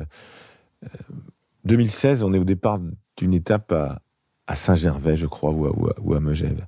Il y a un petit gars qui est là avec des yeux incroyables. Il est sur la ligne de départ avec ses parents, donc il doit être là depuis des heures hein, pour être sur la ligne de départ, le départ fictif. Voilà. Et je vois ce petit gamin-là, alors je dis au monsieur, c'est votre fils, etc. Je le prends, je le fais passer de l'autre côté des barrières, je le mets dans la voiture. Dans la voiture. Je dis, mais là, voilà où tu t'assois, président de la République, puisque le président de la République vient, Nicolas Sarkozy, François Hollande, Emmanuel Macron, c'est devenu une tradition. Depuis 2007, avant c'était très différent. Et il est là et, et je vois son bonheur, quoi. Et quelqu'un me dit après, mais c'était toi, ce petit gamin. Oui. Donc c'est faire rêver les jeunes. Ben, bien évidemment, c'est dire qu'ils qui, qui aient ce regard des petits gars et des petites filles évidemment avec la mm. relance, la relance du Tour de France féminin, du Tour de France femmes, bien évidemment. Euh, bah, qu'ils rêvent comme j'ai rêvé. C'est ça, qu'ils rêvent comme j'ai rêvé. Que, voilà, avec d'autres noms, euh, euh les voir auprès de Thibaut Pinot, de, de, de Julien Lafilippe, qui est d'une gentillesse euh, proprement hallucinante, euh, auprès de Romain Bardet, voilà, auprès d'Arnaud Desmar, auprès de Warren Barrier, auprès de Guillaume Martin, auprès de tous, même des, des, des moins connus, voilà. Qui soient là, qu'ils les fassent rêver. les héros de Romain Grégoire demain, mm. de Lini Martinez demain, auprès de ces, ces champions qui arrivent, les, les voilà, qui rêvent, c'est vraiment ça, quoi. C'est-à-dire que Jean-Marie m'avait dit, Jean-Marie Leblanc m'avait dit un jour, euh, tu sais, nous ne sommes que des passeurs de plats, mais faisons-le le mieux possible. C'est exactement ça. J'aime parfois euh, quelque chose qui m'horripile au plus haut point, c'est qu'on me dise, ça s'est bien passé, ton tour. Mais c'est pas mon tour, c'est le tour. J'aime trop le tour pour dire mon tour. C'est pas mon tour, c'est le tour, le tour de France, le tour de mon pays, la France. Euh, pendant le, confinement, là, j'avais vu, j'avais dit dans le Tour de France, le plus important c'est France. Oh, mais aucun doute. Il n'y a aucun doute. Dans le Tour de France, le plus important, c'est France. Y compris et surtout quand on va à l'étranger. Le Yorkshire, par exemple. Je reprends le Yorkshire 2014, succès populaire phénoménal, un an après le grand départ de, Corse pour la centième édition. Les chiffres que je vais citer sont d'avant la pandémie. Je ne sais pas s'ils sont toujours vrais aujourd'hui. Mais peu ou prou, ça doit être ça. 11 millions de Britanniques passent par-dessus la France pour aller en vacances en Espagne. Si une fraction de ces 11 millions, ayant découvert la France à travers le Tour, s'arrête aussi pour découvrir notre pays. On n'a peut-être pas tout perdu au-delà de la compétition. Maintenant, il faut que quand on part, ce soit frappant pour les Français. Et que les Français qui ont gueulé, c'est encore une de nos spécialités, je me mets dedans d'ailleurs, en disant qu'est-ce que c'est que ce truc? Mais sauf que quand ils voient le départ, quand ils voient la ferveur, l'enthousiasme, les foules, etc., l'aspect sportif aujourd'hui, aussi. le Danemark qui avait l'espoir du vent de côté sur le pont géant. Euh, deux heures avant, le vent était de côté, mais quand on est passé, il était de face. Donc euh, sportivement, ça peut être une réussite. En revanche, le succès populaire phénoménal. Le Yorkshire, succès populaire et succès sportif. Le vainqueur de la deuxième étape, il s'appelle Vincenzo Nibali, il va gagner le tour trois semaines après. Donc on doit montrer plus encore. C'est ce que je dis quand on est à l'étranger. On va partir de Bilbao. Euh, cette année, on va partir de, de Florence, d'Italie pour la première fois l'année suivante. C'est-à-dire que il faut convaincre les Français. On doit mettre en place quelque chose qui va non seulement être un succès populaire sur place, mais que les Français qui s'étaient dit avant, qu'est-ce qu'ils foutent à l'étranger, disent, ah, ah, voyons que, mais c'est vachement intéressant sportivement. Et puis, il y a un monde fou. Euh, les Anglais, 2007-2014, ils avaient traduit les noms des pubs en français. En français, le Black Swan, il s'appelait le Cygne Noir. Quand on avait l'accréditation du Tour, les gens nous souriaient. Pas toujours le cas quand on va dans la perfide Albion, hein, nous les mangeurs de, grenouilles. c'est juste ça, mais c'est encore une fois du lien, du lien, l'envie, les sourires. En Suisse, euh, euh, ça m'avait frappé en, 2009, on fait étape à Verbier, et, et je vois une petite pancarte sur la gauche de la route. Enfin, enfin. Euh, voilà, ce sont des choses fortes. Donc je revendique encore une fois les grands départs à l'étranger, parce que c'est faire rayonner le Tour, c'est faire rayonner la France. Dès lors, et c'est la condition sine qua non qu'il y a toujours sur le parcours des petits villages français, Mhm. ou d'Anviel, voilà, des petits villages français de, de, de 300 habitants, 500 habitants, dès lors qu'on n'oublie pas les racines. Saint-Léonard de Noblat, puis de Dôme, c'est fort. Dans, dans mon bureau, derrière moi, il y a, il y a Raymond Poulidor. Raymond, j'ai évoqué Bernard Thévenet, Bernard Hinault, Eddie Merckx. Raymond, c'est lui qui m'a donné l'amour du vélo. Raymond Poulidor m'a donné la- l'amour du vélo. Euh, son, son, son portrait derrière moi dans le bureau, euh, c'est tout sauf le hasard. Voilà. Euh, Mais c'est pas parce qu'on sait d'où on vient qu'on regarde pas devant et qu'on n'a pas envie de développer. Au Pour moi, contraire, le on Dôme, quand on me dit Puy Dôme, je réponds col de la Lose. Il y a aussi le col de la Lose. Le col de la Lose, il est tout récent. C'est-à-dire que les, les jeunes d'aujourd'hui, ils vont peut-être davantage s'identifier avec le col de la Lose. Mais je veux que les mythes du Tour existent toujours. Le Tourmalet, le Galibier, l'Isoard, le Puy de Dôme, le Ventoux. L'Alpe d'Huez est un peu entre les deux. Et puis les nouveaux. Le col de la Lose, la super planche des belles filles, etc., etc. Le col du Portet, le, le- le nouveau Tourmalet dans les Hautes-Pyrénées qui est, qui est magnifique. Aller chercher des terrains. Et c'est vrai que l'intériorisation du Tour a été beaucoup critiquée, mais que- ce que je savais pas quand je me suis renseigné sur le Tour de France, c'est qu'elle a toujours existé. Oui. Le départ du Luxembourg, enfin je crois que le premier pays c'est le Luxembourg. Non, c'est, c'est alors, alors le, le tout premier passage à l'étranger, mais là je triche un peu, c'est 1907. hein, le Tour est créé en 1903, 1907, et le Tour arrive à Metz, qui est à l'époque allemande. oui, et ça, donc, c'était une volonté d'Henri Desgranges qui, qui, qui voulait défendre la Mm. France pour dire, attendez, euh, ok, on a bien compris, mais c'est toujours chez nous. Le, le- la première arrivée à l'étranger, c'est 1919 à Genève Ok, en Suisse. au lendemain, au lendemain de bah là, le, le premier tour, le tour de la reprise euh, à- après la Première Guerre mondiale, après la Grande Guerre. Et ensuite, le premier grand départ à l'étranger, c'est 1954. Ça date quand même pas d'hier. 1954 Amsterdam, 1958 Bruxelles, etc. Et après, dans mon enfance, dans les années 70, le tour part régulièrement de l'étranger, très régulièrement. On le voit moins. Mais aussi. pourquoi le voyait-on moins? Parce que les Français gagnaient. C'est-à-dire qu'on se souvient des victoires de Bernard Thévenet, des victoires de Bernard Hinault. Bon, on sait plus d'où est parti le tour, mais, Mais très souvent le tour, il partait de l'étranger, 73, 75, 78, 80, 82. Et parce qu'ils étaient récent. beaucoup plus nombreux les coureurs français aussi qu'aujourd'hui. Les coureurs français étaient plus nombreux, il y avait surtout beaucoup moins de pays, c'était beaucoup moins international. Les images du Tour de France partent dans 190 pays. Mm. Or, même aujourd'hui, il y a 30, 35, euh, un peu moins de 40 nationalités différentes dans le peloton. C'est dire qu'il y a une marge énorme de progression. Euh, le, le prochain tour, euh, au départ, euh, il y aura vraisemblablement Binyam Girmay. Donc le coureur érythréen, premier coureur d'Afrique noire, qui a gagné une grande classique, Gand Wevelgem, euh, au printemps dernier, qui a gagné une étape du, du Tour d'Italie euh, devant Van Der Poel. C'est ce fameux sprint dans les premiers jours où Van Der Poel, euh, voilà, n'arrive pas à le suivre, fait deuxième et, et lève le, le- le pouce en disant ben, bravo, en applaudissant le, le vainqueur. Donc là, ça peut ouvrir aussi des, l'Afrique noire, le Rwanda va accueillir en 2025 les premiers championnats du monde de cyclisme sur route en Afrique noire. Donc là, c'est tout un continent qui peut s'ouvrir avec des gens qui, hélas pour eux, savent ce que souffrir veut dire. Mhm. Donc qui n'auront pas peur de se dépouiller Mhm. pour être devant. C'est euh, Mhm. c'est un sport de courage, le Comme ont fait cyclisme. les Français euh, au début du Tour de France qui se Bien qu'on évidemment. C'est- c'est- 14 heures par c'est- heure. C'est un sport de courage. Euh, un coureur cycliste n'aura jamais le poignet de Roger Federer. Il n'aura jamais le pied de Lionel Messi. Ce qui fait qu'on admire les champions et les championnes, c'est leur courage.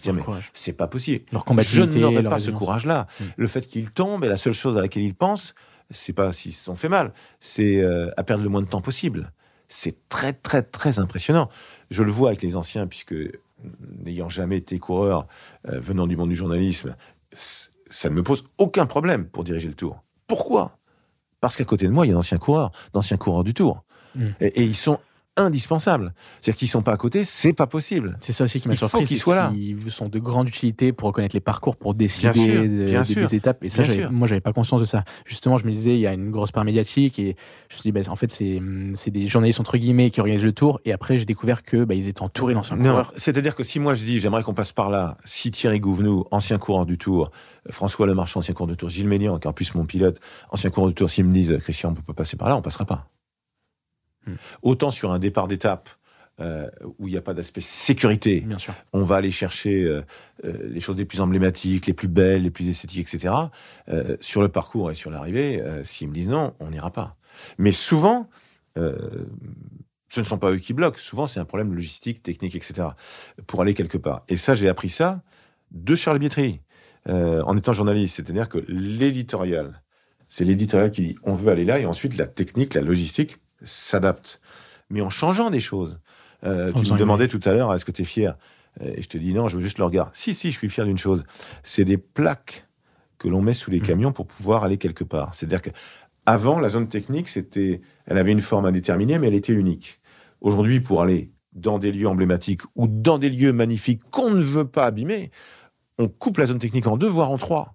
Si on va au col du Granon, il y a sept ou huit camions en haut. Il y en a 150 au total. Mais les autres, ils sont à Briançon. Sur l'esplanade, Jean-Marie mmh. Leblanc. Mmh. Euh, au vin Puy de Dôme, où sont les camions? Ils sont sur le circuit de Charade. En haut, il y a juste le minimum, parce qu'évidemment, on veut que les 190 pays qui retransmettent le tour aient l'image. Autrement, ça n'aurait pas de sens. Mais il y a eu des progrès techniques, mais ça part d'une volonté de dire, on arrive là-haut. Le bureau tour Puy de Dôme, évidemment que ça aurait été mieux d'avoir les foules autour. C'est juste pas possible, faut qu'il y ait personne. Mais il nous est arrivé de refuser le monde. C'est-à-dire quand on arrive au Prat d'Albis, au-dessus de Foix, euh, étape du Tour 2019, au lendemain de la victoire de Pinot dans le Tour Malais, il s'échappe encore. Hein, il est en contre derrière Yates et on se dit là, mais il va gagner le Tour. Eh bien là-haut, il y a plein de places. Sauf que c'est une zone pastorale. Donc on a mis un minimum de camions et que le reste était en bas et qu'on a rendu la montagne aux champions. Pour monter, il fallait soit monter à vélo, soit monter à pied, soit monter avec les, les, les, les, véhicules, les transports en commun mis en place par les collectivités. Mais du coup, on n'a pas non plus le même public. C'est un public plus respectueux. Ce qui est très marrant, c'est de voir des bicyclettes, des vélos partout. Mais ils sont plus sages. Enfin, disons que moi, j'adore les supporters. Ils peuvent faire plein de moulinets avec les bras mais les pieds collés au sol. Parce que c'est hyper dangereux, évidemment, pour les coureurs, mais pour, la régularité de la course, mais, mais aussi pour eux, tout simplement. Donc c'est sûr que si on doit monter à vélo euh, ou à pied, on a peut-être bu trois bières, mais on n'est pas en perfusion depuis 48 heures. Donc, donc ça, ça change aussi, mais c'est vraiment une volonté. Le, le, le Se nourrit des beautés de la France. On n'a pas envie d'abîmer la France. La, logique avant, c'était 3500 km. Il faut que tout passe sur 3500. Ben, pour moi, si sur 20 km répartis en, euh, en 5 x 4 ou 4 x 5, il y a que les coureurs et une infrastructure plus légère, ça me va très très bien. Ce qui compte, ce sont les champions, les championnes et la diffusion télé partout dans le monde. Après, euh, applaudir les champions euh, à 5 km de l'arrivée, les voir passer devant soi, être au pied d'un écran géant, pour moi, amoureux du vélo, c'est encore mieux que d'être sur une ligne d'arrivée euh, où on voit à peine les choses. Pour finir, j'aimerais euh, savoir quel livre vous a le plus impacté. En fait, je voudrais, créer une tradition sur ce podcast, c'est euh, offrir au prochain invité le livre que l'invité d'avant l'a plus marqué, pour avoir une sorte de, de transmission de livre.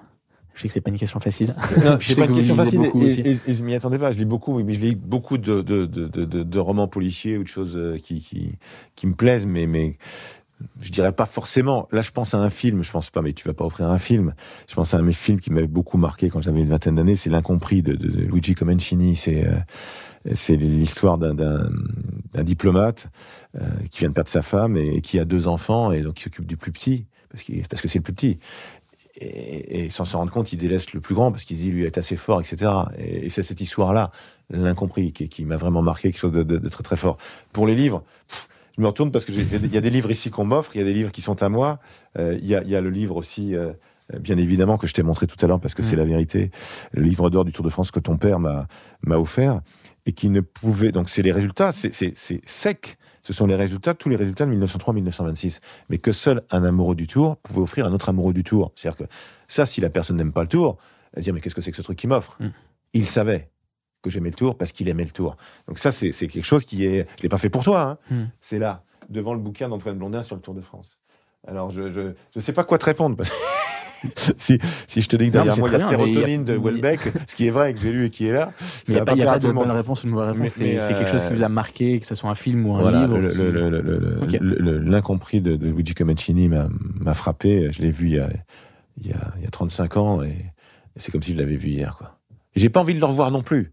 Parce que d'ailleurs, la mémoire... Euh, est trompeuse. On embellit, mmh, on mmh. enjolive il m'a tellement plu et tellement marqué que je ne veux surtout pas le revoir. Pour le protéger. Parce que euh, j'aurais peut-être pas les mêmes yeux, etc. Mmh, Euh. Euh, j'étais en bonne compagnie quand je l'ai vu avec celle qui est ensuite devenue ma femme, ma, première femme. Donc je sais pas du tout si le revoir aujourd'hui, si j'aurais aussi les yeux de Chimène pour le film et non pas pour la personne qui était à côté de moi. Voilà, voilà. Ok. Bah, merci beaucoup, vraiment. Merci, non, non, mais merci à toi. C'est rare qu'on parle des, des, des, des, choses comme ça. Moi, je, je, suis, je reste un petit gamin amoureux du tour. Hein. Voilà, c'est et le, le, le, tour est la chose la plus qui a le plus marqué ma vie hein, en dehors de ma famille, quoi. Mais mais mais tout s'explique aussi. Tout s'explique aussi. Euh, de toute façon, il y a toujours des explications familiales partout, toujours, tout le temps, qui, qui reste avec nous. Euh, euh, je vois peu mon frère, mais, mais mon frère, euh, voilà, quand je le vois, c'est comme s'il l'avait vu la veille. C'est mon grand frère, c'est voilà, c'est qui a donc qui fait donc le métier que faisait mon père et, moi, comme lui, il a dit, mon frère, mon frère François, c'est lui qui a dit ça il y a quelques jours. Et moi, je, fais ce qui faisait rêver mon père. Merci beaucoup.